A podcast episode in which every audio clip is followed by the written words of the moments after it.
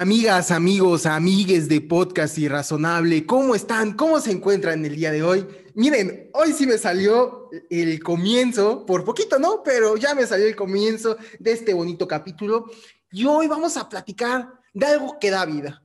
Porque aunque instituciones y académicos de tercera, una disculpa, pero son lo que son, critiquen los PDF, Hoy vamos a hablar de la importancia de estas bibliotecas digitales, la importancia de estos libros que si es verdad que no tienen los derechos de autor, porque quizá no los tengan, ¿cómo no nos han ayudado a nosotros como y a, a nosotros y a las compañeras y compañeros en las carreras y en el simple hecho de poder leer, poder consumir una literatura? Y para esto me encuentro con una persona que está creando la una gran biblioteca, un gran espacio de una biblioteca subversiva, como, como la llaman. Y bueno, la mirada transgresora, ¿cómo estás? ¿Cómo te encuentras el día de hoy? Hola, ¿qué tal? Mucho, mucho gusto. Gracias por la invitación. Gracias, gracias. Estoy, estoy bien aquí grabando este bello podcast, ¿no? Exacto, que, que, se está complicando porque justo hay algo muy bonito que me encanta del podcast, que es eh, porque hay gente que dice, ¿no? Como me encanta tocar temas de izquierda y, y todo ese sentido, eh, hay gente que dice, no, es que tu podcast lo grabas gracias al capitalismo y no, se graba a pesar del capitalismo, ¿no? Y justo ya lo tuvimos que cambiar porque justo saliste, salías del trabajar y entonces en este sentido es, qué bueno poder darnos este momento para grabar y platicar, ¿no? De la importancia de estos textos. Claro, pues como tú dijiste, hay como mucha, pues no sé, mucha, mucho coraje y mucha desinformación con respecto a los PDFs. Salió el artículo de la MAN como eh, condenando enérgicamente a la cultura de la piratería, porque pues si la UNAM habla de prestigio, habla también de no, o sea, no habla de libros en PDF, ¿no?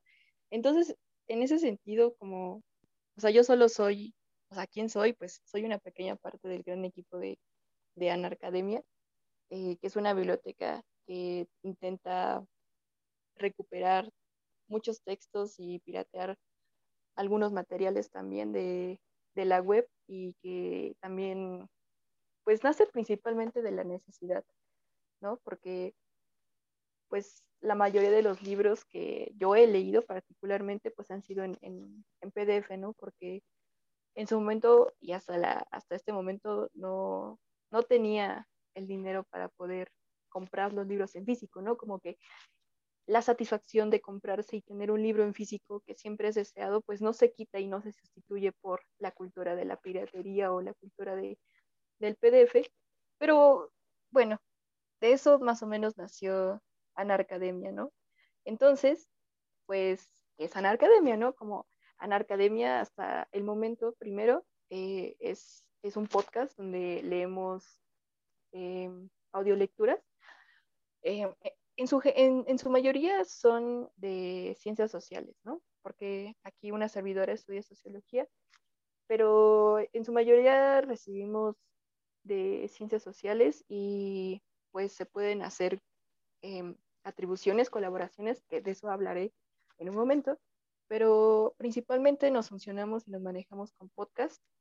Eh, nos pueden buscar igual en, en, muchísimas plataformas, Spotify, Anchor, eh, Google Podcast, muchísimas, ¿no? Y también tenemos una página en Instagram, Anarcademia, y ahí hay un link donde pueden encontrar el acceso directo a todas las plataformas de difusión para las audiolecturas. Y también nos encargamos de encontrar y piratear libros. Y tenemos un canal en Telegram para su difusión, ¿no? Entonces, eh, estamos subiendo ahí como constantemente libros en PDF. Eh, por el momento, como, como igual somos eh, pocos, pocas, gestionando los, los, libros, por el momento no estamos haciendo todavía peticiones, tipo como pueden buscarme estos libros y así, porque es, es difícil y necesitamos un poquito más de manos. Ya más adelante a lo mejor lo, lo iremos manejando, pero bueno, eh, por el momento ahora está Telegram con, con muchísimos PDFs y también subsecuentemente o a la par tenemos algo que a lo que me gusta llamar la furia colectiva, que es un Google Sites, ¿no? O sea, lo más pitero del mundo que podemos encontrar. Lo más básico, yo diría. Justo. Eh, es que justo eh, la semana pasada estuvimos platicando con Antropical, ¿no? De trips precarios. Y justo estábamos platicando de, y, se me quedó y lo platicaba con él, eh, que me pegó la palabra precariedad, ¿no? Eh, en este sentido, pero al final son herramientas, ¿no? O sea, este Google Sites o Telegram, pues al final se vuelven las herramientas para poder hacer una resistencia, ¿no? Igual, porque es que aquí hice una anotación y igual para ir hilando y no, no se pierdan las ideas, justo es cómo surge este proyecto, porque pues al final sí es un privilegio, ¿no? El poder llegar con tu libro de, librería o que lo pides por Mercado Libre, Amazon, da igual, nuevo, eh, con, con, su bolsita de plástico, que huela libro nuevo, ¿no? Pues sí es un privilegio, porque, a por ejemplo, en todos estos sitios de web, vale por lo mínimo el envío, si el libro vale menos de 400 pesos, un envío vale más 100. Entonces, un libro de 200 pesos ya te cuesta 300. Sí. Un libro de cuatro, que no llega a cuatro, que de 400, no de 499 que ya el envío es gratis, de 400 ya te cuesta 500, ¿no? Y, y, justo entonces, y hay un espacio que a mí me gustan mucho estas librerías de segunda mano, ¿no? Que, que son espacios donde encuentras joyas de libros, pero que también, a pesar de que son de segunda mano, también son caros. O sea, justo es la importancia que tiene el PDF como un medio para una difusión masiva de contenido, ¿no? Sí, sí, porque pues como que, como que en un, en un mundo lleno de desigualdades, como que siempre, siempre va a parecer que, que, tener PDFs es como lo más precario, ¿no? Y a mí, a mí también me gusta esa, esa palabra porque pues nos manejamos como desde un pueblito al sur de, de, la ciudad, ¿no? Y como hablaba de Google Sites, como que también las opciones de paga van a ser, se supone, para el mundo, pues lo mejor. Entonces, a mi parecer, y por lo cual nace en Academia, es como, ¿por qué, ¿por qué no hacer lecturas en PDF, no? Como que también la cultura de la copia es de resistencia porque pues una obra nunca está terminada. Una obra no, no nace, no nace de la nada, ¿no? Como que en realidad una obra tiene muchísimos referentes y a mí se me hace que el PDF es la expresión, una de las tantas expresiones de que la obra nunca está acabada, ¿no? Entonces, particularmente, em, yo si algún día lanzara un libro, eh, no, no, no lo vendería porque me parece que también la idea de un valor monetario para, los libros electrónicos, ¿no? que también están en formato Kindle, por ejemplo, em, pues también tiene que empezarse a repensar, ¿no? Entonces, por ejemplo, si yo fuera editora y, lanzara un libro, eh, tendría o me gustaría proponer otras formas de intercambio con respecto a las producciones eh, literarias y narrativas, ¿no? Como quizá el libro es a cambio de una despensa, ¿no? Como que a eso me refiero con destruir el valor monetario que podría tener, que se podría entender como, pues, esta, esta producción capitalista, ¿no? Pero pues, si yo soy editora independiente, como no, no voy a enriquecer igual que Gandhi, por ejemplo, que es una gran, un gran monopolio de este tipo de, de riquezas. Entonces, supongo que también ahí para poder valorar y para poder entender eh, como lo que es un PDF y lo que es en realidad también la piratería. O sea, no es como que, no es algo muy complejo, ¿no? Pero desde mi punto de vista es como entender que también las editoriales y, y, eso se manejan como en un sistema de, mm, pues, de, injusticias, ¿no? Por ejemplo, si publicas un libro en Gandhi, como la mayoría de las regalías que puedes tener, o sea, más bien que se hacen, se las queda la, editorial, se las queda la librería, ¿no? Sí, no, y que, por ejemplo, hay una, hay un caso que me tocó ver y, porque justo uno está escribiendo un libro y entonces pues empieza a ver, ¿no? Este, yo tengo ese debate interno de saber, justo pues es un libro pues, de, la, de la guerrilla, ¿no? Entonces, de una guerrilla marxista-leninista. Entonces, voy a caer como, y que claro que, por ejemplo, yo lo veo claro que mi tiempo, el tiempo que ya vamos casi seis meses de escribir, de investigación, tiene un valor, ¿no? El, el imprimirlo en editorial va a tener un valor, el, llámese el papel, llámese la edición, llámese el diseño, bla, bla, bla, bla, bla.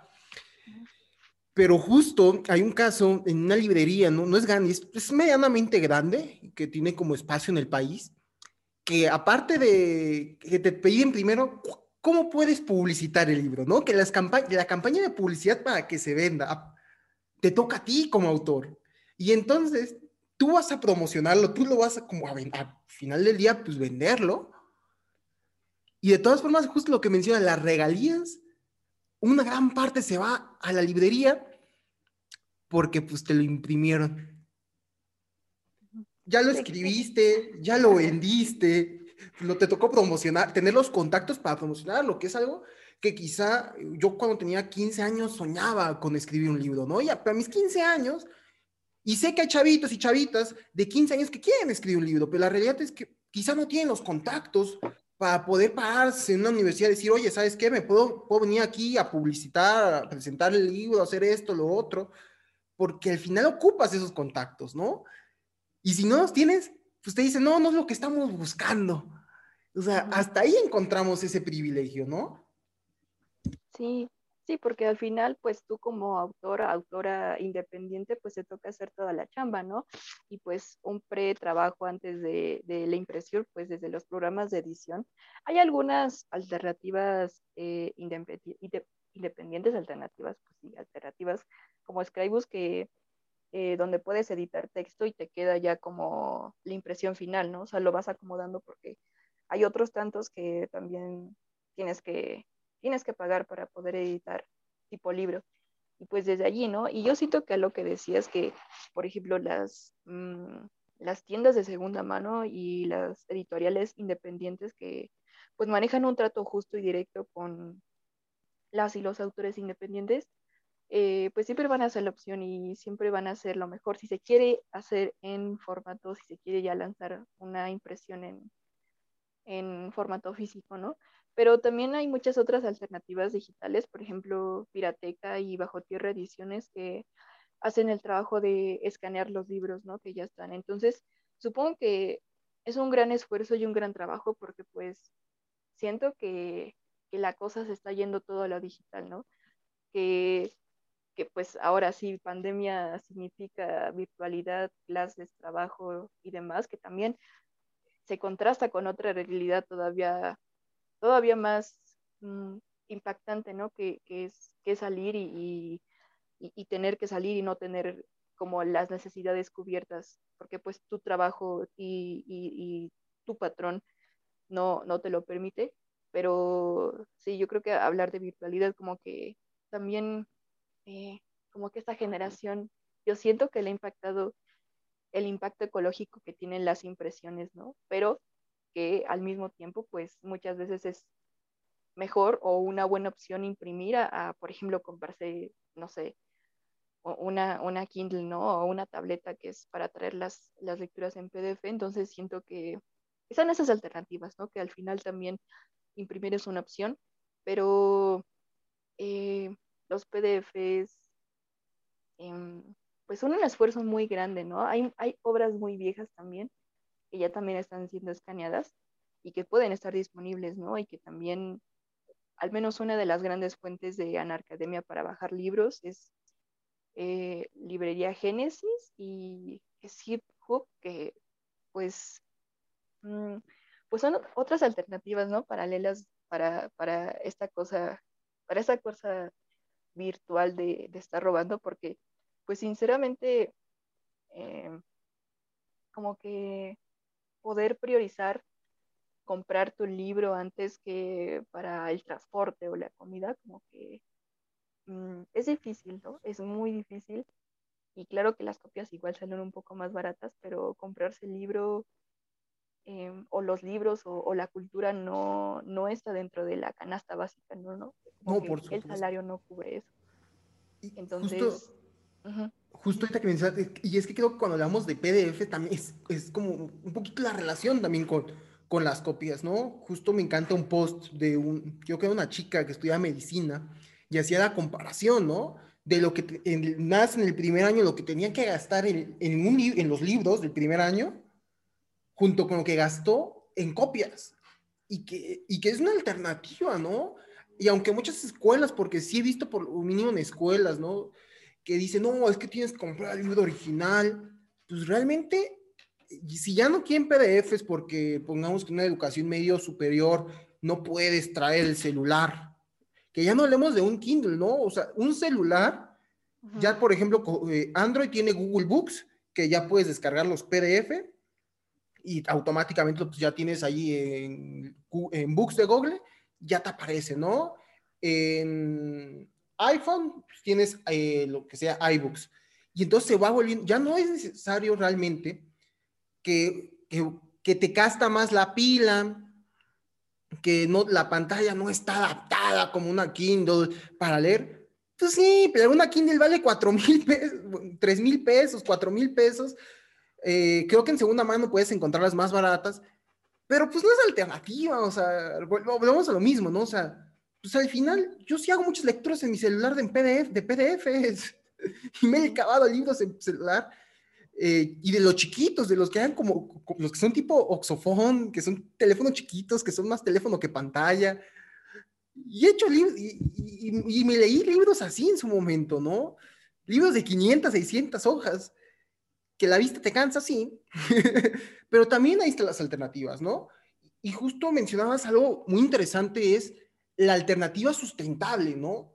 Porque nada más un libro, bueno, ahorita yo me estoy leyendo uno que tiene 500 hojas, ¿no?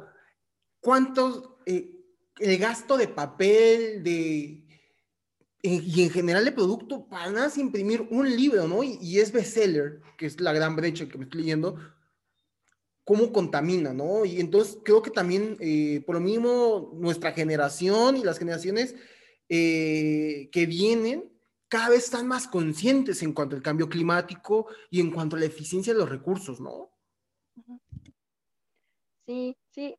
Igual, eh, yo creo que eso, o sea, ser conscientes de nuestro impacto, del impacto ecológico y contaminante que existe, ¿no? Pues es real, es, es una conciencia que también hemos ido desarrollando, porque siento que e-, esa conciencia y esa sensibilidad para con el ambiente eh, pues es, algo que a lo mejor no, no, se tenía hace 50 años, ¿no? Pero pues productos, producto de otras cosas. Entonces siento que igual esa conciencia no debería confundirse con el ecofascismo, con que pues que tú no imprimas, eh, que no se imprima eh, la, la, novela y que no se imprima el libro que estamos leyendo, no, no va a ser ningún cambio si no detenemos y si no peleamos primero por las grandes industrias que son las primeras deforestadoras de, de, los bosques, ¿no? Como por supuesto. sí, lo que está pasando en, Chubut y, con el Amazonas hace unos meses que también fueron incendios, pero pues motivo de, la industria este, agricultora, ¿no? Y agro, agroganadera. Sí, ¿no? Por ejemplo, este, es que justo, eh, eh, igual porque, me encanta, porque hay una tirada mucho actualmente y, es muy criticada en el actual gobierno de México con su reforma energética que apuesta al carbón. Pero hay una triste realidad que estos medios de derecha que alaban Estados Unidos eh, no quieren aceptar y es, y vamos a tirar hasta China, ¿no? que es, en la realidad es que mientras no cambie la política energética de China y Estados Unidos, que acaparan las contaminaciones y las emisiones de CO2, pues realmente lo que hagamos, primero como individuos, justo lo platicamos en un capítulo que tuvimos de cambio climático y capitalismo, pues las acciones individuales, si es que pueden ser importantes, porque por algo se empieza, pues sí no podemos olvidar que tenemos a la gran industria textil, como lo viene es ganadera, que contamina más que Juanito Pérez o Andrea Martínez, que le sacó copias a su libro o le sacó copias a la lectura de su universidad, porque pues es para lo que alcanza, ¿no? Sí, sí, porque e-, es gracioso, ¿no? Con lo que decías de Estados Unidos contra China y, regresando un poco también a lo que implican los PDFs, como pues sabemos que de, que de China vienen según las malas copias, ¿no? Que, que China se encarga de poder este, poder igualar ¿no? productos que a lo mejor Estados Unidos lanza al mercado. Em, entonces, hace poco me enteré o hace poco estaba entendiendo que para la deconstrucción china, em, o sea, porque lo entienden así, ¿no? También por eso la idea principal de que no hay una obra acabada, de que los, la, industria china, los chinos piensan que no hay, no hay una obra que surja de la nada y que no hay algo que de verdad esté acabado, ¿no? Entonces, eh, sí, como, como es para lo que alcanza, ¿no? Y entonces siento que está la otra contraparte en el que le llaman a esta difusión libre de, textos y así, como un robo, ¿no? Un robo la autoría, un robo, mm, no sé si necesariamente intelectual, pero siento que también por eso mismo y por eso eh, hay que entender que, no necesariamente es un robo, ¿no? En primer lugar, en primer lugar, pues podrías, podría y debería estar al alcance de todos y todas, porque pues entonces también es como una apropiación y una privatización de la cultura, ¿no? Como voy a preguntar ahora, ¿quién tiene acceso a tales libros? ¿Qué libros se leen más, ¿no? ¿Qué, qué, tipo de distribución tienen los libros? ¿En qué lugares de, del país se, se venden y se distribuyen ciertos libros? Entonces siento que respondiendo, viendo e, ese tipo de preguntas, también podríamos detectar como algunas pistas de qué es lo que se consume más, ¿no? Y qué tipo de temas se consumen, porque eh, bien tú decías que hay, unos, hay algunos títulos difíciles de conseguir y otros muy caros, ¿no? En primer lugar, pues por la edición, en segundo por el autor, yo siento, y, yo creo que eh, también por el tema, ¿no? Algo que te decía al principio es que, por ejemplo, en la carrera de socio, el, libro que, que más cita o que más se, sí, como que más se lee es el de Economía sería de Max Weber. Y yo andaba checando que ese libro pues estaba como en, como en 1500, ¿no? Como en 2000. Entonces, em, que pues pre-pandemia a lo mejor en algunas clases nos dejaban eh, ir a conseguir las, el libro, ¿no? Para sacarle copias y leerlos con tranquilidad en la, en la clase, pero que esos libros igual tenían ejemplares este, ejemplares muy limitados y que pues también era difícil tener las copias, ¿no? Entonces, pues, o, te jodías como intentando conseguir un ejemplar por tu cuenta o, te esperabas, ¿no? Como hasta que devolvieran el ejemplar, que, a mí me tocó muchas veces que lo devolvían uno, uno o dos días antes. Entonces, eh, ¿qué hacer, no? O sea, ¿cuál es la alternativa entre esas situaciones en las cuales, en primer lugar, eh, la lectura, pues, no, no es Mm, no está priorizada, eh, lectura, sí, como los libros, y, en segundo lugar, eh, pues, ¿qué pasa si no quiero gastar como tanto, no? Porque a lo que voy con esto es como, como también respetar y también apoyar a nuestras editoriales y, y escritoras y escritores este, y, y, que van iniciando, ¿no? Como, pues, si tenemos el chance de poderle retribuir, poderle pagar por su obra y demás, como yo creo que también eso puede ayudar más que nada como a la cultura de solidaridad y pues, pues anarquista, ¿no? Y pues de allí el nombre también de Anarcademia, que también creo que ahora lo vamos a hablar de Anarcademia. Em, academia porque pues le, robamos, ¿no? Entre comillas, le robamos a, la academia los textos que, que, trae, ¿no? Con artículos este, que son que son de paga o con libros que no están disponibles, porque le robamos, ¿no? Porque creemos que, la academia no es un espacio cerrado, que no debería convertirse solo en una élite. Y con esto me refiero a que pues el conocimiento se, se reconozca solo en manos de algunas personas y que anarcademia, academia y anarquismo se juntan como porque creemos que el anarquismo también es una cultura de, de apoyo, una cultura de, de, empatía y también para poder pensar otros horizontes y que pues eso es una práctica más que nada. Yo pensaría que en academia y el robo y la expropiación de PDFs es más que nada em, una resistencia y pues eh, una, una, idea de poder pensar que el mundo puede ser diferente, ¿no? A, cómo nos los han enseñado. Entonces, eh, eh, decías, ¿no? Como que en algún en vivo le estaba tirando mierda a la academia, pues porque pienso, ¿no? O más bien de, de, allí me pregunto, ¿cómo es que vivimos la escuela, ¿no? Que no, la escuela también es una serie de, de sistemas de exclusión, de jerarquización, de quién sabe más, quién sabe menos, precisamente por una alta, mm, pues una alta socialización y cultura de, de occidental, ¿no? Como quien sabe más es el que tiene poder y el poder entendido también como que hay alguien que está arriba y alguien que está abajo, ¿no? Y pues la escuela tiene mucho de eso, ¿no? Tiene mucha violencia y tiene mucha, mm, pues sí, mucha preponderancia a las buenas notas, ¿no? Como porque pensamos que un 10 es un sinónimo de, de, pues de ser mejor, de saber un chingo, ¿no?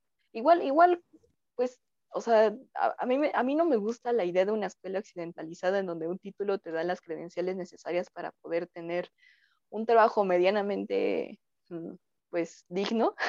Medianamente. Pero, sí. Medianamente, y somos sociólogos.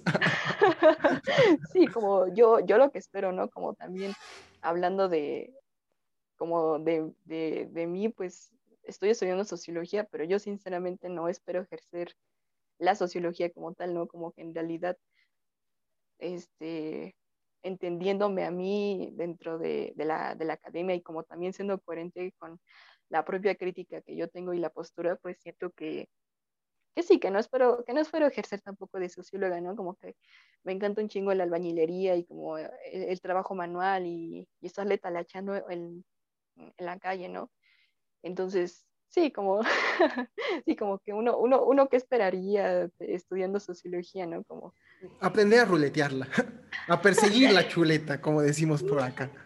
Sí, porque, no más, o sea, creo que está, está tan rara la situación que, por ejemplo, las artes, la cultura y las ciencias sociales no son un tema de interés en, en México, ¿no? Porque no se le da atención y pues también con los, los recortes de presupuestos que ha tenido las instituciones como la ENA, los que se encargaban de, de mm, ¿cómo decirlo?, documentar, proteger, pues no sé, como la historia, pues, pues nos damos cuenta, ¿no? De que en realidad, ¿por qué, los salarios no, no cubren los derechos laborales? Pues, en primera que hubiera derechos laborales para poder, mm, para poder tener el acceso necesario a educarse, ¿no? Y con esto también eh, está ligado con la alternativa que hay y que tiene el poder eh, aprender por una a uno mismo, ¿no? Entonces, eh, si pudiéramos tener en primer lugar el acceso y con esto como el dinero o, la disponibilidad suficiente para poder mm, aprender por nuestra cuenta y no necesariamente y dejar de depender de las credenciales que te puede dar la escuela en tanto los títulos y así. Eh, siento que podríamos también dar un paso a construir algo diferente, ¿no? Como, ¿quién dice que yo, tú aprendiendo en podcast, tú, yo aprendiendo en hilos de Twitter o los, en los libros que pirateamos, ¿quién, quién dice que no, no es conocimiento legítimo, ¿no? ¿Quién dice que, quién dice que eso no, no es conocimiento si no hay alguien que te lo avale? Justo. Entonces, ¿te mm, eh, bueno, si quieres terminar tu idea y, justo para dar como varias ideas que, que, he ido anotando. Sí, este, apenas eh, Pizarra Libertaria es como una plataforma que también tiene una ideología anarquista. Lanzó un, un curso en alguna plataforma sobre anarquismo, entonces me parece bastante interesante. Va, igual vamos, igual vamos a poner muchos links aquí abajo, justo vamos a poner el Telegram, los links ahí a, los distintos accesos. Y, pero bueno, déjame ir parte por parte, creo que has ido tocando como muchos puntos y bien interesantes. A mí me encanta este tipo de capítulos donde yo digo, yo me callo junto con mis queridas escuchas y aprendo, y es aprender, o sea, y a mí me encanta esto, ¿no? Porque no, no solo es, eh, uno diría, uno tiene su podcast porque le encanta hablar, y sí, en parte, pero también me encanta y es como un proceso el, el saber escuchar, ¿no? Lo, el saber escuchar y el saber decir, wow, o sea, no, no lo veía desde esta manera, ¿no? Y justo, bueno, primero iniciamos hablando como de estas alternativas a los libros, ¿no? De apoyar a los escritores y escritoras independientes o que van empezando, y que la realidad es que muchos y muchas de ellas le pides el libro porque estás haciendo una investigación, porque estás haciendo... Y son los primeros en dártelo, ¿no? O sea, y justo es una realidad, y te pasan el PDF y te pasan el documento, y es una realidad, ¿no? Y luego viene Juanito Pérez, porque normalmente son hombres los que pelean estas cosas. quién sabe por qué, pero normalmente son hombres los que yo me encuentro ahí en, redes sociales peleando esto y diciendo, no, es que viva la libertad y es que vale la propiedad intelectual, ¿no? pues no, porque pues la realidad es empezar a buscar tanto alternativas y, y justo aquí es empezar a abrir las posibilidades, ¿no? Y, ya manejaste muchas páginas que yo no conocía y que justo terminando de grabar, yo los voy a investigar porque me interesan, de, para escribir, ¿no? Y para publicar está el PDF. Y, están estas páginas, estas bibliotecas que cada vez más jóvenes están creando y compartiendo en redes. Luego hablabas de leer, ¿no? Como, bueno, hablamos de que leer es un privilegio en el sentido de pues, los libros cuestan y no son precisamente baratos, ya inclusive saliendo de la literatura académica, ¿no? Que, que un libro, como bien comentas, el de Max Weber, ¿cuánto puede costar, no? O, por ejemplo, Marx, pero luego están estas carreras de medicina, de ingeniería, que son libros especializados que se requieren y que cuestan, ¿no? Luego, por ejemplo, en derecho, luego que te piden tener la constitución y cada semestre hay que comprarla en física y cada semestre, porque se actualiza cada rato, hay que tenerla, comprar una constitución, ¿no? Y que, que son gastos, y que entonces, eh, y justo me encanta esta parte de la escuela y la crítica que le empezamos a hacer a la escuela, en el sentido de, de estas eh, licencias, credenciales, lo, llamabas tú, que te dan, no, yo ya como soy el, el, el, mega licenciado en sociología y ciencia política, pues ya estoy acá, ¿no? Y, y pues no, porque como justo salió hace unos días, bueno, ya unas semanas, este profesor que es súper reconocido de la UP, pero que pues los títulos y la academia pues no le quita lo machista y misógino, y que quiere su Día del Hombre, aunque no sabe que sí existe el Día del Hombre. eh, y, y, entonces, tristemente, e, en el espiral académico, y nuevamente hay muchos hombres, y justo por eso, justo para mí me encanta, eh, hablamos hace, unos hace unas dos semanas de hablar de masculinidades aquí en el podcast, porque entonces tenemos todos estos académicos y académicas también, ¿por qué no? Eh, no hay que, eh, hay que decir las verdades, que entonces como ya están aquí en la investigación, Sistema Nacional de Investigadores nivel 3, que qué chingón llegar ahí, yo, yo te soy honesto, qué chingón llegar ahí, pero que entonces pareciese que tienen un reto, que entre más rimbombante sea el lenguaje del ensayo, pues más inteligente es, ¿no? En redes sociales me encanta TikTok, porque entonces ves estos chavitos que también son licenciados, que están estudiando una licenciatura, y que no, que la falacia ad hominem, y que el hombre de, esto es un hombre de paja, y que entonces quieren analizar todo a través de una lógica y con, sus palabras en latín rimbombantes, que pierde el sentido de la discusión. Y entonces justo, a mí me encanta una frase que es, hay que ser, y que yo lo llevo en mi vida, que hay que ser intelectuales sin ser académicos, y popular sin ser populista.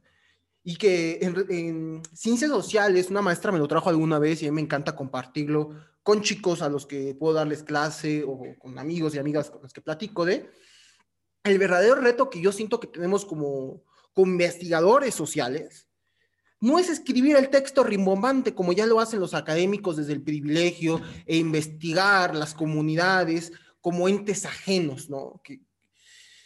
Y desde el privilegio, sino es escribir esas teorías sociales, realizar esas investigaciones sociales, pero que el propio ente social, la, propia persona de ese pueblo, de esa comunidad que estamos estudiando, que de la problemática estamos estudiando, lo pueda comprender.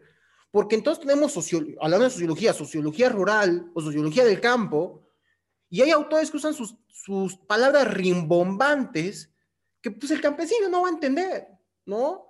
Y que entonces, y y entonces en este acceso a la información y, y, cómo aprendemos, justo que es como el último que estás manejando y que a mí me encantó, la semana pasada justo lo hablábamos con Antropical, y es, ¿quién te dice que a través del meme y justo en la mirada transgresora, que, hay muchos memes, pero con un gran mensaje que a mí me encanta también, ¿quién te dice que a través de ahí no, estamos, no estás aprendiendo, no? y como lo traje la semana pasada justo con el Tropical, yo amo lo que estudio y me invento, y justo lo mencionas, te encanta a mí la sociología. Pero dime, un sábado a las 8 de la noche, ya cansada de, toda una semana, tienes ganas, y honestamente, tienes ganas de aventarte un, un documental, una entrevista, una ponencia de los sistemas sociales, sistemas políticos, económicos? honestamente, ¿te, te, darían ganas, a pesar de que amamos, aventarte una lectura de un ensayo académico rimbombante a las 8 de 9 de la noche de un sábado, un domingo, ya cansada, el lunes hay que clases a las 7, ¿te dan ganas? No, la verdad que no. Y entonces, justo ahí, pues a mí tampoco, ¿eh? Yo lo digo abiertamente, a mí tampoco, y ahorita me toca hacer justo como a las 9 de la noche una lectura de los temas políticos, un saludo. Eh, pero ¿cómo queremos entonces que en el México de desigualdades, en el México pobre, en el México que, no es clase media, eres una clase pobre con capacidad de crédito, nada más. ¿Cómo en una, en una, sociedad donde trabajas 12 horas, 16 horas, recorres dos horas de camino para tu trabajo, cómo quieres realmente aventarte esa conferencia? ¿No? Cuando ya vienes cansado. Y creo que ahí es justo en estas lecturas, eh, en estos audiolibros, lo podemos llamar estas lecturas, pues empezamos a encontrar las alternativas para empezar a llegar a ese público que quizá no tiene tiempo, pero que el compañero o compañera Godín, mientras está escribiendo en el Excel, puede estar escuchando el podcast, ¿no? Y va aprendiendo. Mientras va en camino al trabajo, a la escuela, puede ir escuchando ese podcast, ¿no? Y sin necesidad de sacar quizá el, celular, porque el transporte público en algunas partes de nuestro país, pues es un riesgo, ¿no? Porque, sí. Y más por el miedo que se suba Ricardo Anaya que el asaltante. sí. Hablando de Ricardo Anaya, este, no sé, era un comercial pues para su, campaña política, pero no lo vi, en serio, este, mucho cringe, ¿no? ¿El de las caguamas? Ajá, ajá, sí. no, bueno, no sé, como que ese sujeto piensa que, que, el pedo es en lo que gastan el dinero los mexicanos, ¿no? Cuando pues en realidad ese, ese no es el pedo, ¿no? Como el, el pedo es, es pinche sistema económico que está, está condicionado y está ya construido como para aventajar a ciertas personas, ¿no? Por supuesto. no, no.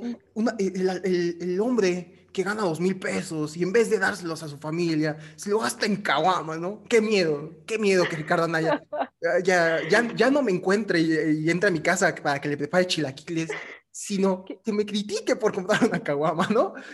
Pero es justo la ironía. Eh, hay un estudio de a través de la pandemia, como casi la mitad de los mexicanos eh, se encuentran en una pobreza alimentaria, o sea, no tienen dinero para comprar una canasta alimentaria. Y entonces en esa realidad y en ese México, pues encontramos al, al flamante ex candidato a la presidencia y futuro candidato en el 2024, creyendo que el problema es que gastas tu dinero en caguamas y no que las desigualdades económicas han generado desigualdades políticas y que justo esas desigualdades políticas permiten, y, lo va, y por lo mínimo yo lo veo en mi estado, rumbo a las elecciones del 21, que pues, eh, hay una, una güerita que es empresaria, pero pues lo podemos ver en varios estados donde los empresarios están ahí teniendo su rol y su importancia, donde pues, los empresarios son los que están jugando en la política. Las familias de abolengo, las familias de dinero, son las que están jugando la política y son las que escriben las leyes y las reglas del juego. Y cuando entonces las personas del privilegio escriben las reglas del juego, pues el vulgo y la masa, pues nos tenemos que regir bajo unas reglas del juego injustas de por sí, y donde no, amiguito, mentalidad de tiburón, el pobre no es pobre porque quiere, y no hay que dar eh, una educación financiera, porque tristemente, para empezar, no hay acceso ni a libros de educación básica, ¿no? O sea, ¿cómo quieres que nos pongamos a leer a Robert Kiyosaki, padre, padre pobre, padre rico? Sí, es así, ¿no? Antes que nada. Ah, ok. No, no, me vaya a equivocar, ¿no? Eh, ¿Cómo quieres que leamos padre pobre, padre rico? Cuando ni siquiera a veces hay, hay escuelas que tienen acceso a libros básicos, ¿no? O sea, hazme el favor. Sí, como me gusta eso que dices de, están jugando a la política porque pues eh, pues Ricardo Anaya está jugando a, ser un personaje irónico en el que reduce el problema del alcoholismo en México a que pues están disponibles las caguamas, ¿no? Y, no es eso, ¿no? Como que también el alcoholismo implica muchas otras cosas y como, sí, como están jugando y siento que es un juego muy, muy, muy, muy hecho para ellos, ¿no? Porque ellos saben jugar a, eso, ¿no? Y, y, siento que igual para que los discursos políticos estén fundados en rechazar o aprobar algo, es también en algo en lo que se, se enfoca mucho como la cosa académica, ¿no? La cosa académica que se dicta eh, por cuáles medios sí son, sí son válidos, sí, sí es válido el, adquirir conocimiento.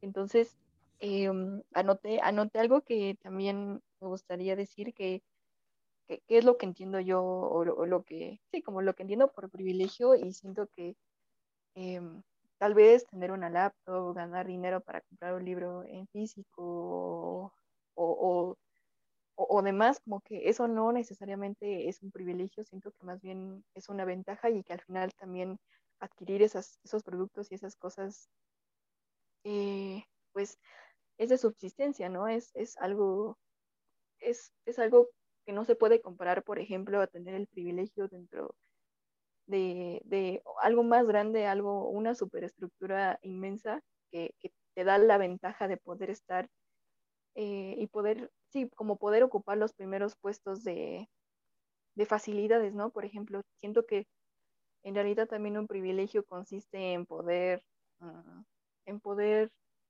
eh, acaparar como los recursos, ¿no? Y ya hablamos directamente también como de por ejemplo, los burgueses o los empresarios que, ocupan las industrias y las industrias ocupan los recursos naturales, por ejemplo, esos, ellos sí tienen el privilegio de poder ocupar eh, esos recursos naturales como sin que nadie les diga nada, ¿no? Al menos los estados están coordinados con esas personas que tienen el privilegio, pues, de hacer lo que a sus anchas se pueda, ¿no? Entonces, siento que, siento que eso es lo que entiendo por, por, privilegio y la diferencia que puede tener también una, una ventaja ¿no? dentro de este sistema de, desigualdades. Y siento que en ese, en ese sentido también anoté una palabrita aquí, inteligencia y academia, que siento que la inteligencia está ligada con un, un concepto o un entendimiento neurotípico, porque pues los requerimientos para poder, por ejemplo, ocupar un puesto político o, o como eh, seguir con la maestría o tener buenas calificaciones, están ligadas a ciertos requerimientos y requisitos neurotípicos en los que te piden mm, pues exigencias, ¿no? Como para que cumplas ciertas tareas y demás. Entonces siento que ser neurotípico también deja, deja de lado muchísimas otras realidades eh, neurodivergentes, ¿no? Entonces aquí preguntaría también eh, la alternativa también eh, para las personas que tienen discapacidades visuales auditivas, para con los PDFs, por ejemplo, los podcasts, ¿no? Entonces, siento que esa parte, si la, si la tecnología y, esta época digital nos ha dado muchísimas facilidades, siento que también hay que pensar en cómo esa tecnología puede ayudar a otros cuerpos que no se adecuan al mundo. Entonces, como, como pues sí, la, la crítica va a, lo que, a lo que se pone como, como como vencedor de este mundo, ¿no? Y, eh, y la crítica de la academia no, no es para demeritar el conocimiento que cada universitario, universitaria, maestro o maestra o profesor eh, haya adquirido, ¿no? Porque ese conocimiento, esa preparación para poder tener ese conocimiento implica tiempo, trabajo mental y esfuerzo, sino más bien a lo que tú decías de el lenguaje ribombante, que parecería más bien una, un encriptamiento, ¿no? A lo que voy es como para entender ese lenguaje rimbombante, pues necesitas preparación, ¿no? Y esa preparación implica estudio y ese estudio, pues necesita disponibilidad tanto del cuerpo y, de la mente. Y esto lo quiero hilar también con eh, algo que acabo de aprender y, así, algo como que se llama psicocorporalidad, ¿no? Lo que decías, como claro, a las, a las 8 de la noche en domingo no me da ganas de leer, pero porque estoy cansado, ¿no? Entonces eso nos hace dar cuenta de que cuerpo y mente no están separados porque también aprendemos a través de nuestro cuerpo, ¿no? Y con respecto a eso, también eh, a veces las inconveniencias que podemos tener nosotras, nosotros, leyendo un PDF en nuestro celular en, en, el transporte. En el transporte, pues, no es como el mejor lugar para poder leer. Digo, yo, yo me mareo mucho. Entonces, ahí nos damos cuenta de que nada está separado de nada, ¿no? De, que nuestro cuerpo nuestro, cuerpo nos da la disponibilidad y la capacidad para poder aprender. Entonces, me imagino, como bien dices, alguien trabajando más de ocho, horas diarias no, no se va a sentar a, leer a Dilte y a Simela, a las grandes obras, ¿no? Dentro de este conglomerado del el rimbombante lenguaje para poder entenderlo.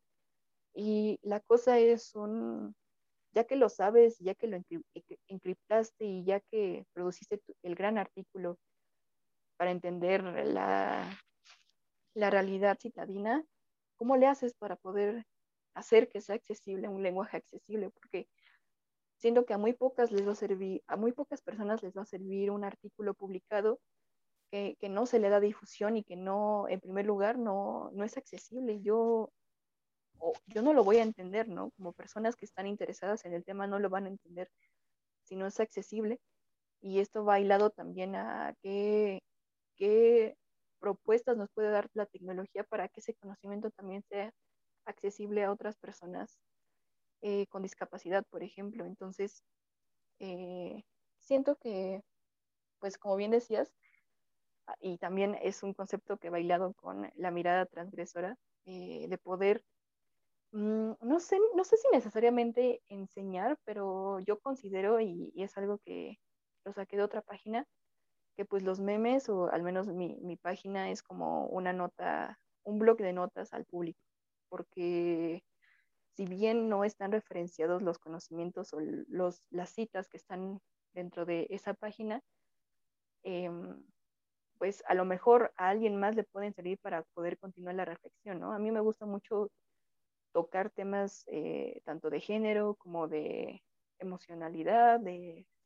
psicología, ¿no? Como lo poco que sé. Pero que yo vierta lo que yo sé en, esos memes, a mí no me da las credenciales como para poder desvalorizar otro tipo de reflexiones, ¿no? Entonces siento que la diferencia entre conocimiento y reflexiones es que las reflexiones salen del conocimiento y que salen también de la iniciativa de poderse cuestionar que esa no es la verdad definitiva, ¿no? El conocimiento no es la verdad definitiva y que los libros eh, en físico no son la verdad definitiva para que sean el único medio para poder eh, tener una lectura en las manos, ¿no? Entonces, sí, me parece, me parece también algo hipócrita que, que México, que, que el Estado de México haya lanzado como una propaganda de, de, leer, de, que los mexicanos este, lean al menos cinco, cinco, libros al año o al mes, no recuerdo, pero parece bastante irónico también que, que no, no, se le den las facilidades a los, a los mismos mexicanos y mexicanas para que puedan leer esos libros, ¿no? Porque, porque la gente no lee. No, no es porque sea ignorante, ¿no? Porque eso es un argumento muy clasista, sino más bien porque no tiene la disponibilidad primero de tiempo y luego de economía para poder tener un libro, ¿no? Y también... yo siento... Y, creo que es bien importante también cómo se enseña la, lectura, ¿no? Porque, y que es como las nuevas formas de enseñar, porque entonces pongamos, vamos como desde lo base, ¿no? Desde la primaria, que es cuando eh, aceptamos a, eh, empezamos a acercar lo que es la literatura con la niñez, y es pues léete el Don Quijote, ¿no? Estas, volvemos a lo mismo, ¿no? Lecturas, eh, no voy a decir que el Quijote tiene un, texto rimbombante, pero sí complicado porque es un español antiguo, ¿no? O por lo mismo las ediciones que a mí me tocaba leer o analizar. Y entonces, ¿cómo vamos enseñando la lectura, ¿no? Ya, ok, ya no podemos quizá trabajar tanto con las eh, generaciones que ya pasaron, porque hay nuevas preocupaciones, ¿no? Y hay nuevas visiones, nuevas perspectivas que hay que abordar. Y, son políticas públicas más enfocadas en acceder a, una población de adultos que están trabajando, que se encuentran en todo, este contexto que estamos manejando para accederles los libros, ¿no? Pero con la niñez que está en la educación básica, que, que supone que tiene los libros más al alcance, porque las escuelas ponen que das literatura o, o español, ¿cómo enseñamos esa literatura, no? Con los libros que le atraen a esos niños o con los que no, es que el lenguaje del Quijote de Miguel de Cervantes es una obra que todos tienen que leer porque todos van a ser muy cultos. Y pues no. Y justo me encantó esto de romper con el discurso capacitista, de creer que no, como yo puedo leer, yo tengo la capacidad de leer y de escribir, de ver, de oír, de escuchar. Como yo tengo todas esas capacidades, pues ya soy bien. Pues no, no es superior. Porque eh, justo es empezar a romper con estos estigmas que, que hay en el capacitismo, ¿no? Y, creo que hay más, eh, más inteligencia, si me lo permites, eh, aunque puede repetir un poco el discurso capacitista, pero que va en contra de estos académicos que aman el lenguaje rimbombante, en un profesor, una profesora, que su clase, el, y por ejemplo, pongamos a Marx, ¿no? Que yo te puedo decir que es alineación, ¿no? Y yo meto en mi escrito rimbombante la alineación Marx, de Marx, la hegemonía cultural de Gramsci, ¿no? Que a mí me encantan esos términos. Pero hay, hay más inteligencia o más reflexión, como lo mencionas, en utilizar esos términos en un lenguaje común en que esa alineación en un lenguaje citadino común que todo el mundo pueda entender, que dejar el texto así como lo dijo el autor, ¿no? Y que es el verdadero reto y que es donde nos deberíamos de enfocar y donde las credenciales que tanto se dan por los discursos rimbombantes se deberían de dar por llevar el acceso a la educación a todo el mundo. Creo que eso es lo que debería. Y romper, como bien dices, la inteligencia de el que eh, esta lógica matemática, ¿no? Como puedo hacer rápidamente las operaciones o, y tengo una gran capacidad conventiva, pues ya soy súper inteligente porque saco puro 10. Pues no, porque yo no sé, yo te soy honesto, yo te puedo memorizar algún libro y soy medianamente bueno en matemáticas, pero en ritmo, en ritmo, yo te soy honesto, yo le soy honesto a todo mundo. Lo que es el ritmo, yo no se los manejo. para nada. A mí me hace mucha burla porque tengo, pues mi mamá es cubana y entonces pues pone que los cubanos tienen ritmo, ¿no? Y yo no, y me quieren quitar la nacionalidad por ello, porque pues no sé bailar, no tengo ritmo, no coordino. Y luego dibujar, menos, no, no tengo esa expresión artística. Y hay gente que quizá yo puedo decir, no, yo soy bien bueno preparándote el discurso y, y haciéndote un análisis de una obra, que ya con ciertos autores de sociología ya, cada vez me siento menos capaz, soy honesto, pero, pero todavía me defiendo, pero entonces es romper con eso, ¿no? Con estas personas que tienen estas capacidades en ritmo, en arte, en expresar lo su, su sentir, su vida, fuera quizá de numeritos y palabras, ¿no? Sí, sí, o sea, lo que dices como que siento que en la diferencia está, está la riqueza, ¿no? Y como que decir que, que, todo México va a leer no es como que todos tengan que leer la misma cosa, ¿no? O que la cultura esté libre, no es como que le, le tengas que obligar a las personas a que aprendan a dibujar, ¿no? Y, y wow, o sea, siento que en la diferencia también está una gran potencialidad y, siento que también en ese sentido yo soy partidaria de que la gente hable como quiera, ¿no? Como si a la gente le gusta utilizar tecnicismos, pues está bien, ¿no? Como que en realidad esa es la manera de expresarse y siento que también esa es una inteligencia, una capacidad o una forma de expresarse que ha encontrado esa persona para sentirse cómoda con los conocimientos que ha adquirido, ¿no? Entonces, eh, pero siento que también de la mano va el debate la, y la disposición que una, una podría tener para entender eso, porque pues em, ahorita mencionaste eso de género y siento que, por ejemplo, con género, que, es, algo muy amplio y que también hay que tener como una cierta preparación y sensibilidad como, como con, pasaría con otros, otro tipo de conocimientos para poder entender género o, si podríamos empezar a hablar también de, de, sexualidad, de identidad, de expresión, entonces, o sea, o sea, hablar de todo eso quiere decir que a lo mejor hay un, hay un argot, hay un acervo eh, ya adquirido, ¿no?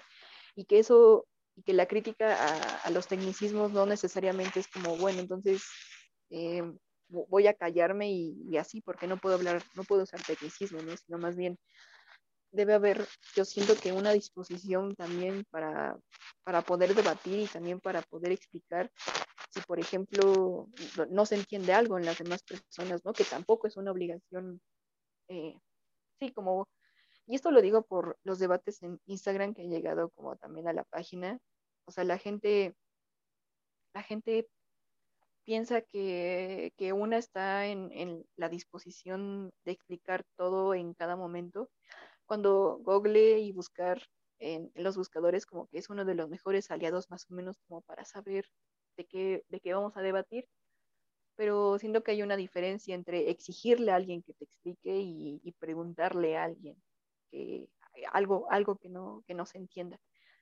Entonces, si, si se puede también crear un, un espacio de aprendizaje mutuo entre, entre quien habla con ese lenguaje a, quien no lo entiende todavía muy bien, este, porque es de otro interés, ¿no? Como que siento que sería diferente que nos empezaras, empezáramos a hablar de psicoanálisis y, metiéramos mucho contexto de psicoanálisis cuando en realidad pues el podcast no, no era referido para eso, ¿no? Como que sería más bien poner en contexto a las personas. Y eh, hay, algo, hay algo que también me gusta que dijiste de, de, los niños, ¿no? ¿Cómo es que se les está enseñando a leer a los niños? ¿Qué tipo de lectura se les deja?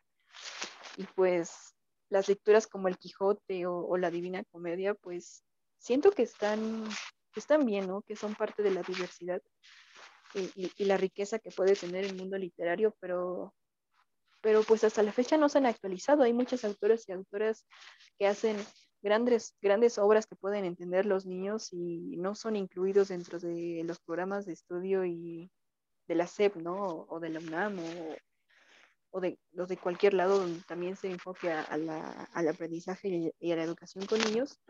Y siento que eso también va de la mano con pensar, pensar en crianzas no violentas, ¿no? Porque ¿Cómo, cómo, cómo es que un niño, un adolescente puede leer a Don Quijote si no tiene el contexto necesario para entender de lo que está hablando, ¿no? Si el español antiguo de por sí es difícil y ponerse a buscar el contexto detrás de cada palabra, pues implica tiempo. Entonces, eh, pues cómo se le enseña a un niño a leer, siento que muchas veces y tenemos, y siento que es, es un gran daño que estamos intentando sanar. Eh, pues porque yo recuerdo que a, mí me dijeron como, lee, termina de leer o, o apréndete estas vocales y no, no te paras de la mesa, ¿no? Y entonces también gritaban para que no, no nos levantáramos de, las de la mesa hasta que acabáramos de leer tal párrafo, ¿no?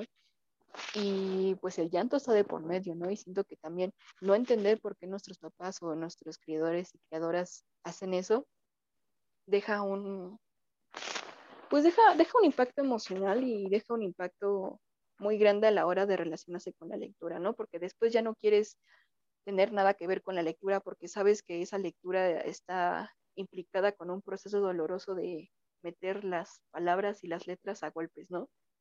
A golpes y a gritos.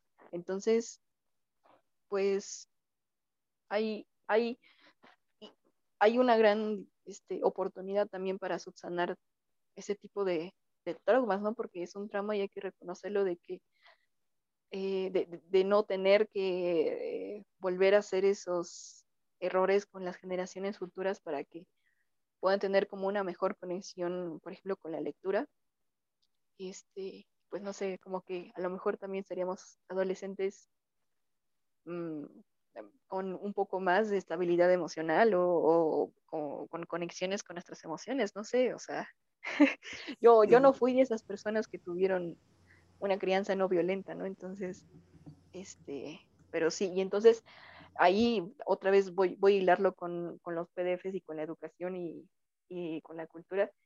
Em, pues los textos pedagógicos y preparar, prepararse una como mamá, papá, pues eh, implica algo, ¿no? implica también la disposición de ciertos textos y cierto material para poder aprender de, de, una crianza no violenta.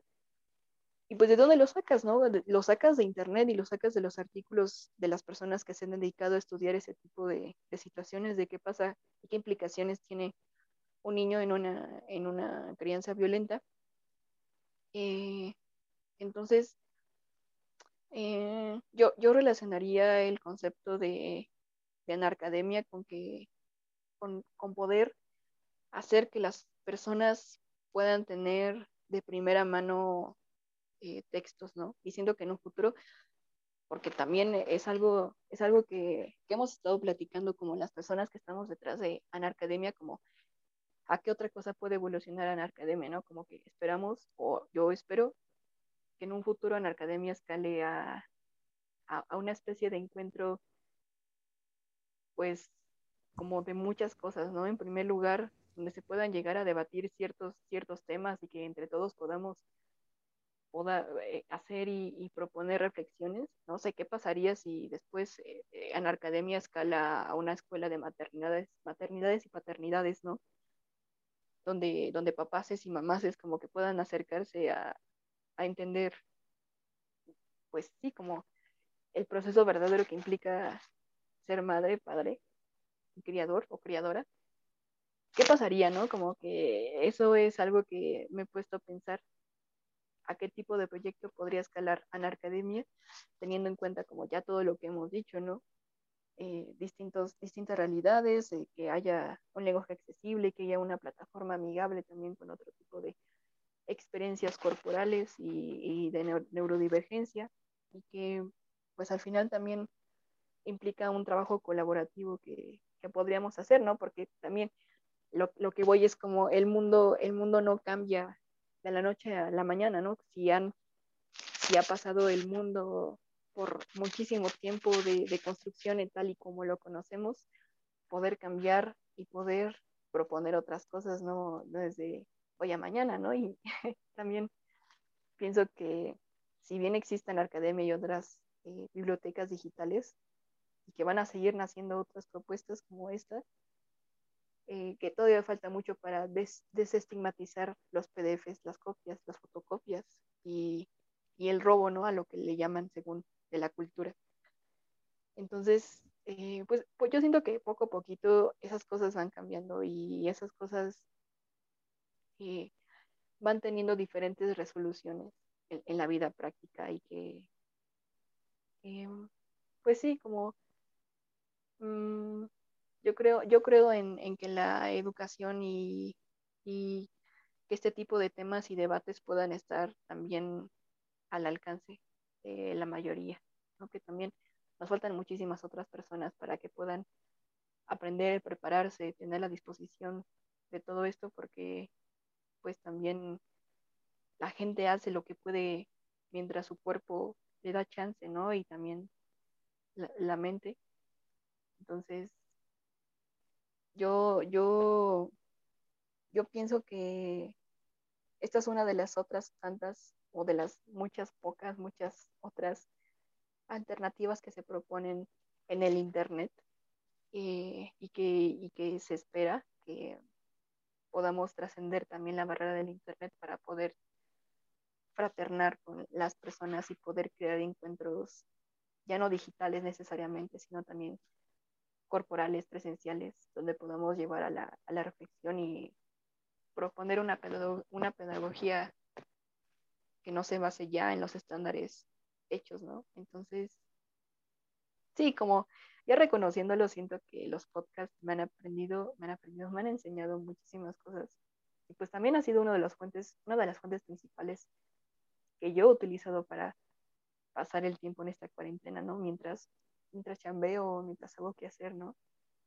Y es cierto, o sea, algo, algo que me gustaría recuperar también es que la mayoría de las personas que, defienden eh, a, capa y espada lo, los libros y, demás y los derechos de, autor, pues sí son hombres porque apenas hicimos una difusión al grupo de Facebook que, estamos armando en, en, internet, ¿no? En Facebook y no faltó esa persona hombre que comentó, sí, pero cuando sean, comentó algo así como sí, pero cuando sean investigadores, pues este, no sean codos para comprar los artículos, ¿no?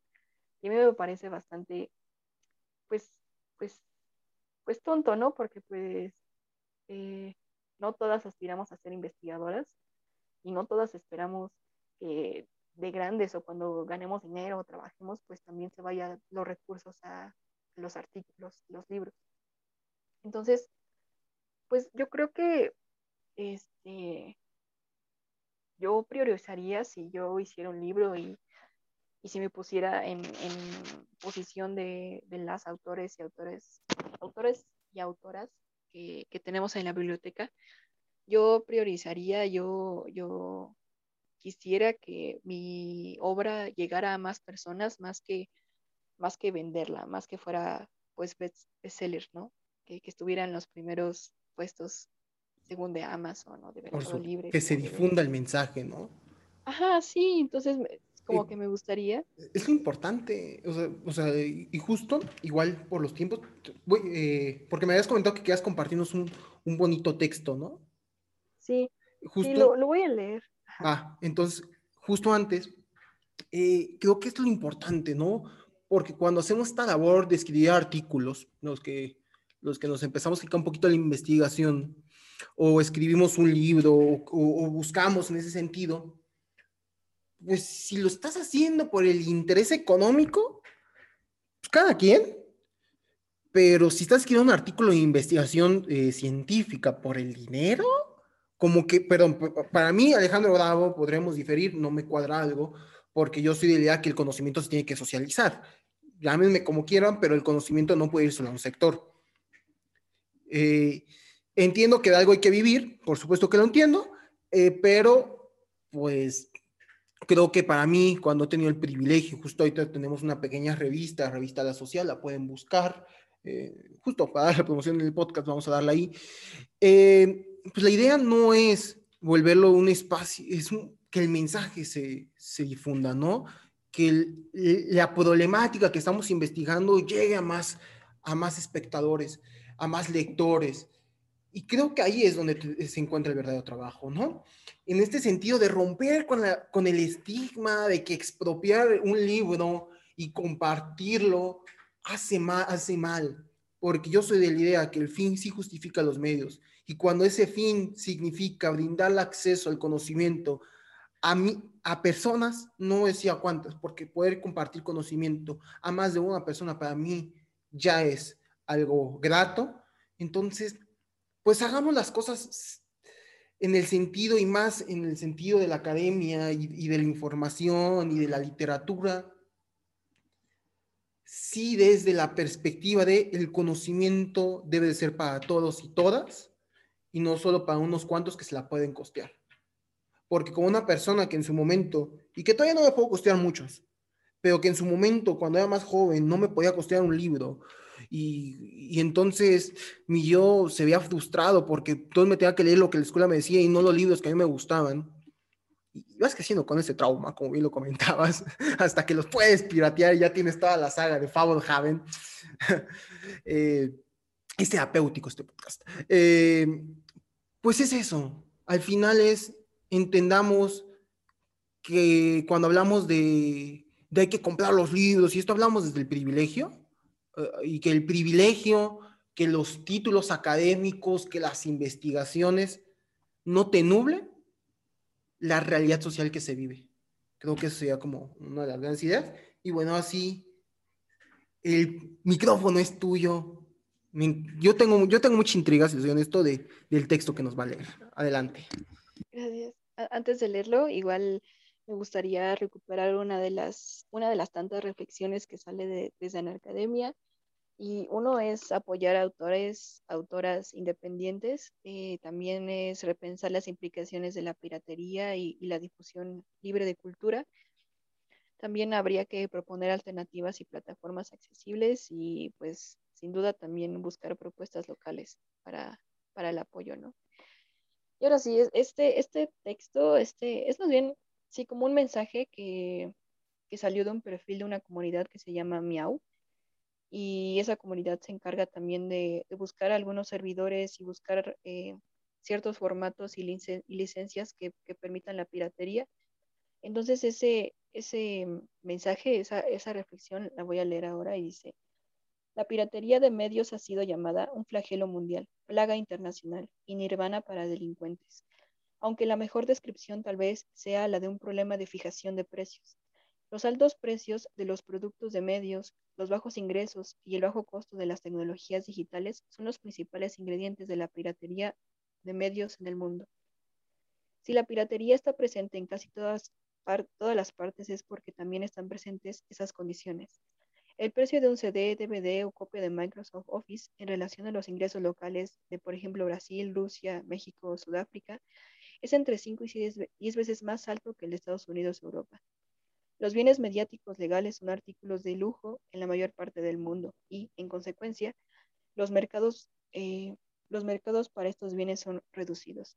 Las estimaciones de la industria de los altos índices de piratería en los mercados emergentes, 68% de software en Rusia, 82% de la música en México, 90% de las películas en India, reflejan esta disparidad. Incluso es posible que se esté subestimando la prevalencia de los artículos pirateados.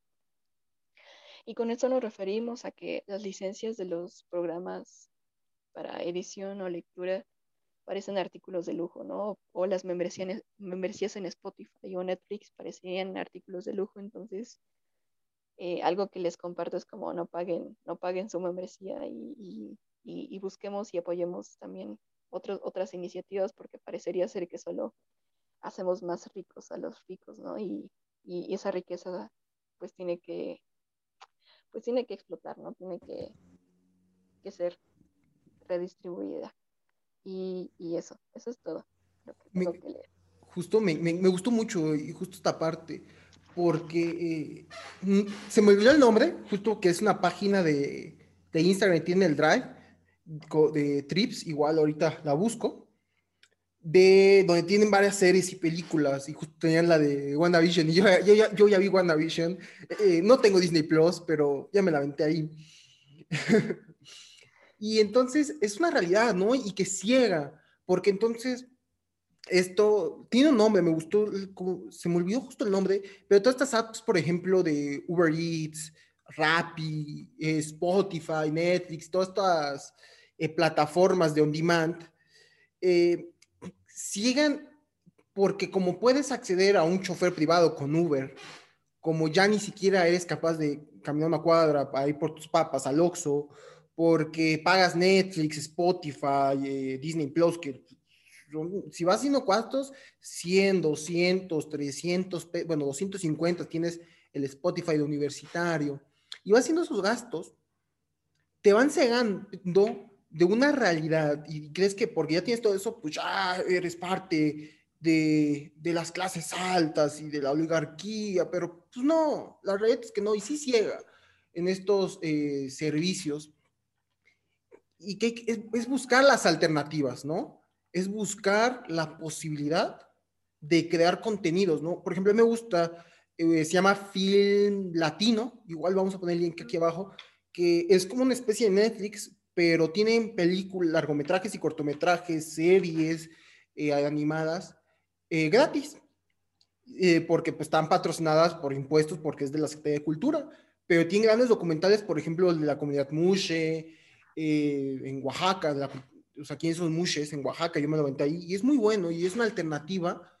Eh, no quiero decir, porque pues al final es mexicana, pero que muestra otras realidades, ¿no? Fuera de lo que podemos encontrar quizá en Netflix o Amazon Prime, ¿no?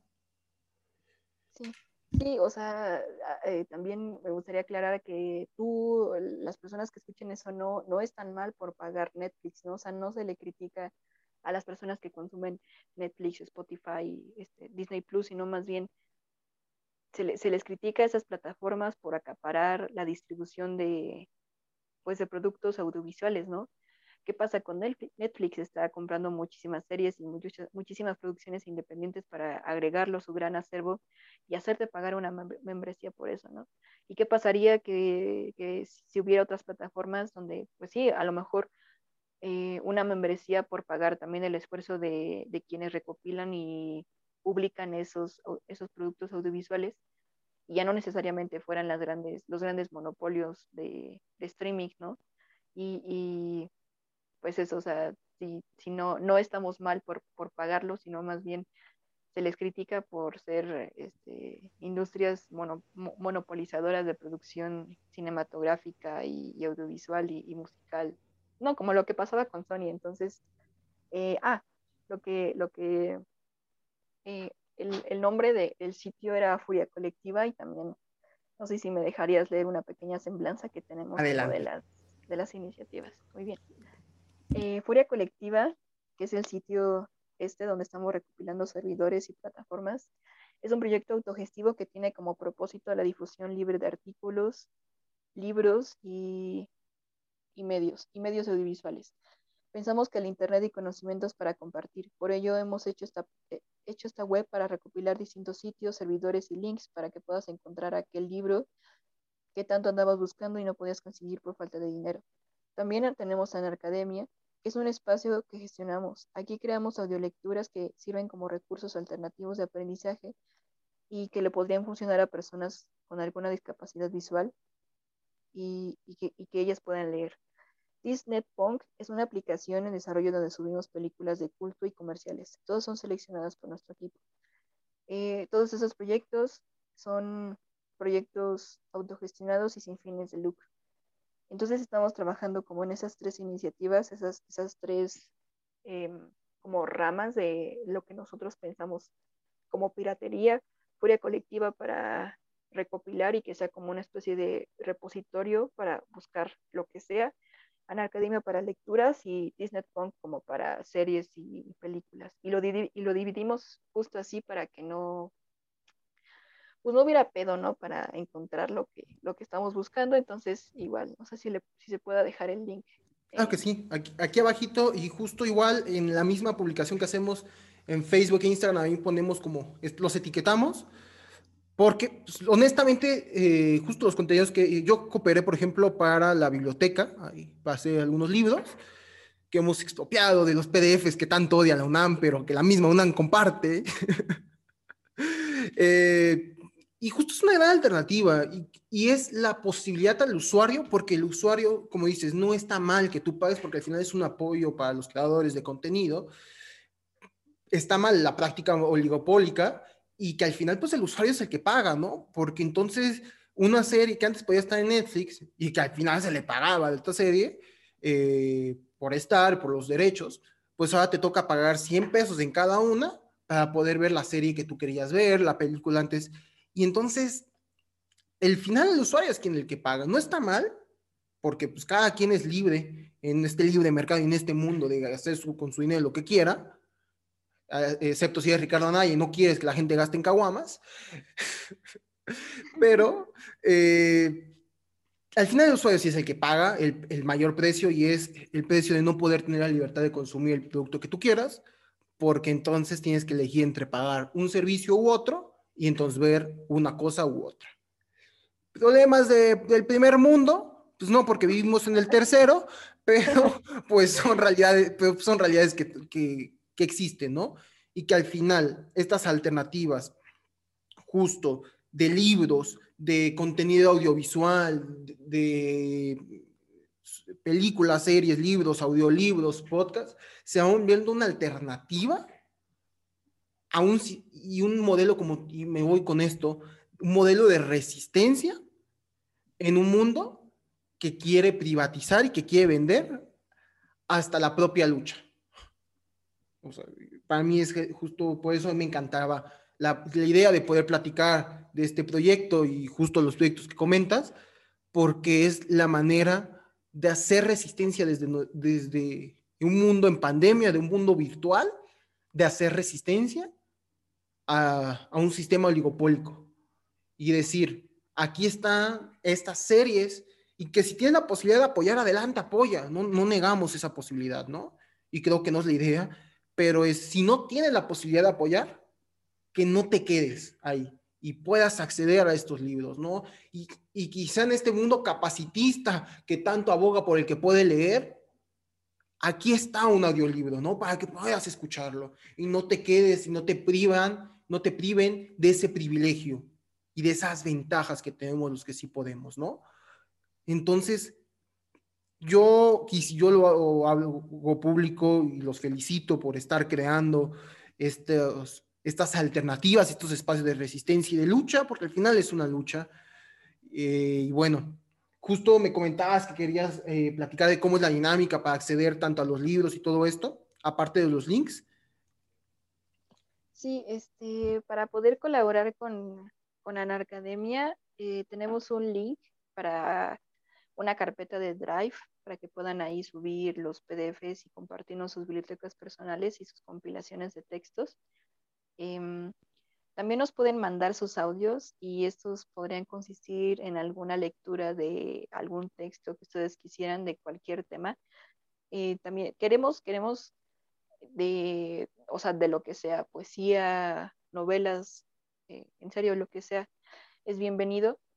Los, los audios podrían ser en formato PDF y no importa la duración, no, no importa. De hecho, más o menos para calcular lo que, lo que quieran leer. Eh, hemos visto que lecturas de 15 páginas, por lo menos, se llevan como entre 40 y una hora, ¿no? Entonces, si quisieran hacer eh, lecturas más largas, pues sí se llevarían más o menos entre una hora y una hora y media. Entonces, si formato MP, 3 no, no, importa la duración, eh, preferentemente que solo sea la lectura del texto. si tienen comentarios, Después estaremos gestionando como otro tipo de espacios para comentar la lectura. Y, ya, con eso pueden compartirnos sus textos, eh, sus audios al link de Anarcademia que va a estar ahí por, ahí circulando y, y así.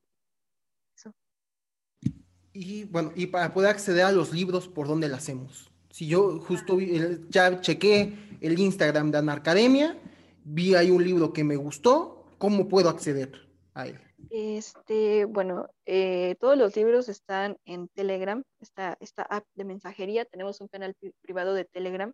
Privado, pues para que no, no nos tomen por derechos de autor, es una especie de autodefensa que hemos visto. Eh, todos los libros se suben a Telegram, eh, son fáciles de buscar en, ya estando en el canal. También estamos subiéndolos poco a poco a, a Google Drive, este, podrían buscarlos por allí y también estamos haciendo la distribución subiéndolos a, escribir pues, de manera gratuita a LibGen, a, otras plataformas y otros buscadores. Este, entonces, si hay un libro que les guste, que les interese de, de Anarcademia y no lo encuentran por ningún lado, bien nos pueden mandar mensaje y con mucho gusto también se los mandamos a su correo, ¿no? Es lento, es lento el proceso también, este, somos, poquitas gestionando ese, ese, eh, ese proceso, pero sí, Estamos en la disponibilidad tanto como para recibir colaboraciones, preguntas, dudas, este, pues también comentarios acerca de cómo podría seguir mejorando y creciendo el proyecto. Entonces, este, así, Telegram, Google Drive y, y otras cosas, bien les podemos mandar el link o mandárselos directamente. Así, así es como funciona más o menos. Justo como cuando hablábamos de que el podcast se crea a pesar del capitalismo y no gracias a él, pues se logra compartir todo esto y quizás un poco tardado, pero yo creo que vale la pena, ¿no? O sea, al final es un acceso y confiemos, confiemos que quienes nos escuchen y que con el paso del tiempo, pues vayan más manos y este proyecto que quizá ahorita gestionan pocas personas pueda volverse un proyecto mucho más grande y como bien comentabas, ¿no? Las posibilidades que pueden existir. Confiemos que yo creo que cuando se hacen las cosas desde el amor y, y para impactar un bien mayor, a pesar de todo, siempre logran triunfar y siempre, siempre puede tener un poco más de éxito, a pesar de todo y contra el sistema que pues, no quiera.